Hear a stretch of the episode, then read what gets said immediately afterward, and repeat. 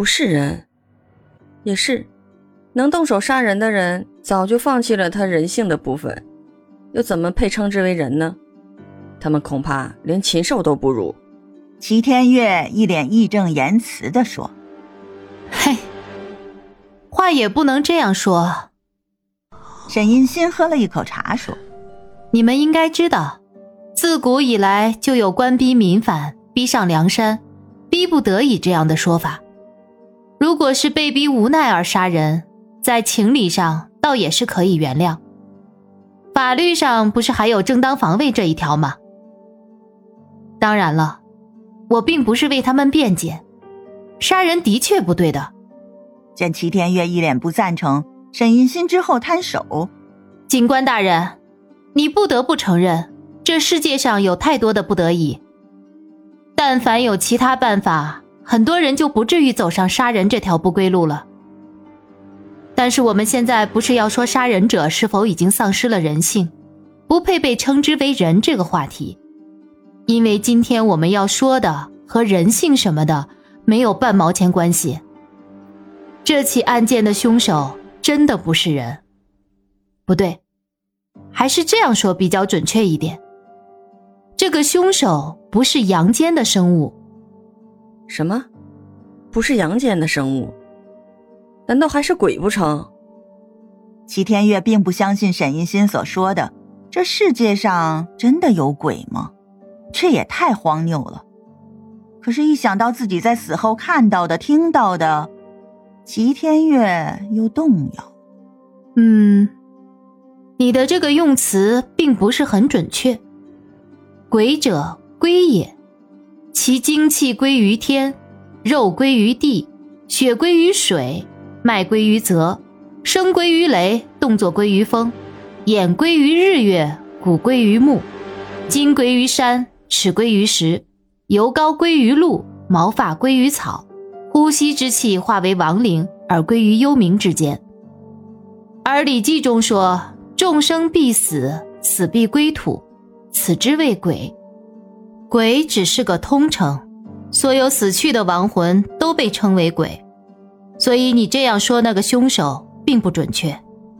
沈印心开始引经论据的向这几位无神论者解释这些。看起来很神秘的东西，我知道你们都是所谓的无神论者，但是不能否认的是，世界上有很多东西，并不是咱们看到的就是真实的。虽然在民间，人们对于鬼的传说有很多，但是并不是所有的都是杜撰出来的。不过，因为百姓对于亡魂的分类并不是很清楚，所以很多人把那些害人的阴间亡魂也称为鬼。其实。那个凶手说是鬼，还不如说是怨灵。怨灵这个词是大河经常使用的词语，不过我觉得在这里使用还是比较准确的。你总不能说只有大河有怨灵，天朝就没有吧？这些怨灵一般都是含冤而死，或是被人暗害而死，心中种种怨气发散不出，长期逗留人间。再加之吸取天地灵气，终成怨灵。民间将这种怨灵称之为恶鬼。这些怨灵因为在人间游荡，怨气无处发散，所以便开始害人。甚至有的怨灵会从人身上吸取阳气，吃人的脏器来增加他们的力量。一旦不早日将他们除掉，就会成为大害。当然。也有一部分怨灵在人间游荡，不过是为了找到当年害死他的人报仇。如果他们得以报仇，心中的积怨便会消失，再加以心法超度，也就可以回归阴间了。你的意思是？三个人都被这一大串理论搞得头晕脑胀。不过齐天月好像明白了沈印心的意思，这次案子的怨灵是为了复仇？不。他不是为了报仇。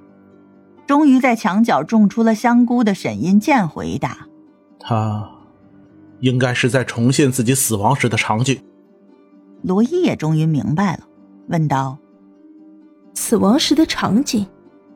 难不成说他也是这样死的？”我猜测是这样的。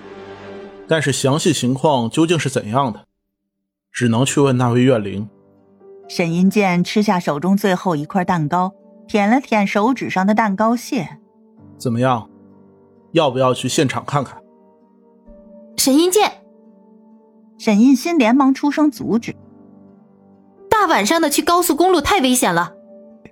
虽然沈一心这样阻止了，但是罗伊他们还是跃跃欲试。齐天月更是想要搞清楚这个案子的实情。姐，你不用担心，我是谁啊？我可是继承了朱雀之力的天师传人啊！沈银剑这样说着，一旁的罗伊他们狂点头。好奇心害死猫，好吧。沈印心看着一脸不达目的誓不罢休的罗伊和齐天月，无奈的叹了口气。既然你们非要去，那我就陪你们一起去吧。齐天月再次回到了罗伊的身体里，由沈银剑开车，一行人赶赴高速。印心姐，我一直有个疑问，你们家的力量还分成不同种类的吗？怎么还有青龙之力什么的？郑燕安突然想到了这个问题，有些忍不住好奇心，便找沈印心寻找答案。怎么，你还没有打消研究我们的想法？沈印心瞥了郑燕安一眼。既然你想知道，那姐姐就告诉你，我们家的力量就是来自于上古的四灵。你们应该知道，古代的神话中，四灵是指青龙、朱雀、白虎、玄武，同时代表了东南西北四个方向和春夏秋冬四季。沈家出生的孩子会根据其出生的时间来选择其最接近的力量进行修炼，但是也会有例外。例外是指什么？罗伊对于这个话题也很感兴趣。沈银心笑了。这个例外一般都出现在沈家的继承人身上。沈家并不像一般的家族讲究长子继承，因为我们的力量是上天赐予的，所以沈家的继承人一般都是同辈中最优秀的，法力最强的。因为沈家以青龙为尊。所以，如果新生的婴儿可以获得青龙神像的选择的话，那么这个婴儿就会成为沈家的继承人。当然，这个继承人历代都是男孩。只有这代不同，我们这一代的青龙神像选择了姐姐作为继承人。沈印剑接过了沈印心的话，而我现在沈家唯一一个男孩，却因为种种原因得到了朱雀之力的认可。可是我竟无法融合朱雀的力量，一个简单的火球都放不出来。当年长老们都说我给沈家丢了人，因此我离家出走，想要离开家，却没想到我见到了我师傅，更是就此融合了朱雀之力。你好意思说吗？沈印心一声怒喝：“是谁小的时候把修炼的时间都用来挖泥鳅了？”沈银剑被姐姐说的不好意思。只能讪笑着摸摸头。到了。郑燕安的一句话打断了沈银心还想教训的话，也让沈银剑感激地看着郑燕安。沈银剑熄灭了发动机，罗伊搭手就要开门下去，却不料被沈银心拦住。等等，怎么了？罗伊不解，他并不知道沈印心要干什么。却看沈印心从包里掏出两道符咒，分给郑燕安和罗伊。你们两个一定要小心。我们现在并不清楚在这里作恶的亡灵的底细，务必谨慎为上。尤其是罗伊，你们现在是两个灵魂，阴阳相融，是亡灵最喜欢的大补之物。此时已是晚上十点左右，沈印心下车看了看四周，转身又回到了车上。不行啊！咱们来的时间不太对，还需要再等上一等，那怨灵恐怕才能出现。那要等到什么时候？郑燕安问。等到合适的时候。沈银剑打开了车上的广播，主播甜美的声音在车厢里回响。这个适合的时候是指一天之内阴气最重的至阴之时。罗伊和齐天月是破案方面的高手。郑燕安解剖尸体十分利索，可是奈何几人都是无神论者，被天朝教育洗脑二十来年，哪知道什么时候适合捉鬼呀？这种事情还是出身天师世家的姐弟俩术业有专攻。春天的夜晚远没有白天那么温暖，四个人躲在车里瑟瑟发抖，还要分神观察着不远处的情形，这可真是一个苦差事。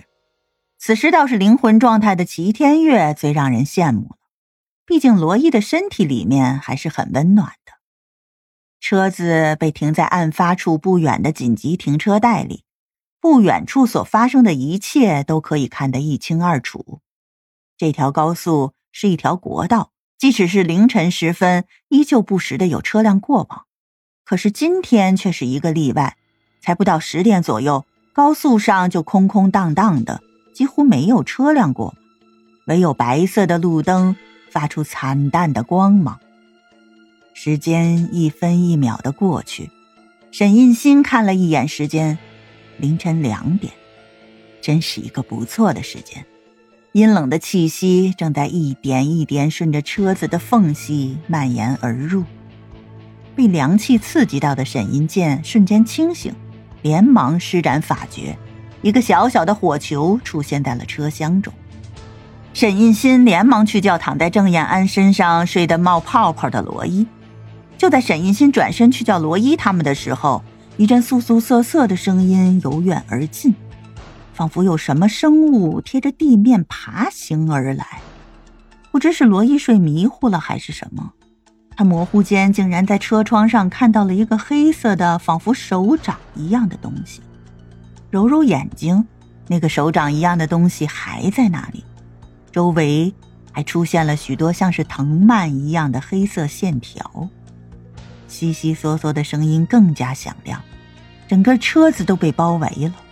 这些东西好像可以感知到这里有活人的气息，不断的向罗伊他们涌来。但是沈音剑放出的火球震撼着他们的行动。只是包住了车子，就停止了。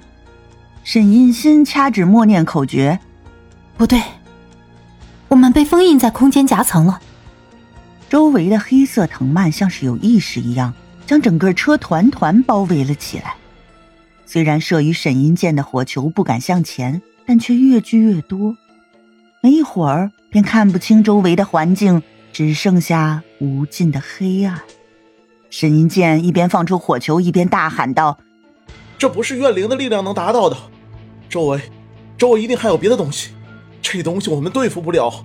姐，快用传送术，先回去再说吧。”沈银心闻言，摘下胸前项链挂着的一枚戒指，戴在左手食指上，快速打了一个反腐的手印，心中默念口诀，戒指突然红光大盛，周围的黑色藤蔓像感应到什么一样。迅速围绕着车子转了起来，越转越快，越转越快。沈一心的额头逐渐渗出汗来。坚持了大约一分钟左右，周围的转动慢了下，直到看到了高速上的路灯。沈一心慢慢停下来，整个人疲软的瘫倒在座椅上，虚弱的说：“快，开车。”先离开这儿。沈音健一边启动车子，一边着急的问：“姐，你没事吧？”沈音心无力的摆了摆手。整个过程，罗伊都紧紧抓着郑燕安。今晚的奇遇几乎颠覆了他们的世界观。这种震撼和恐惧的感觉，让他们久久回不过神来。郑燕安背后笔直僵硬的坐着，神情严肃。只有微微颤抖的手，些许透露了主人的恐惧。车子行驶在回城的路上，直到看到了城市的万家灯火，沈英健才稍稍松了口气。回头看了看一车的人，调侃的说道：“怎么样，郑大法医，刺激吧？想不想经常参加这种户外游戏啊？”郑延安这时已放松了表情，看了看沈英健，没有说话。眼睛望向了窗外。此刻，所有人心中都有一个声音在回响：恐怕以后的生活再也无法平静。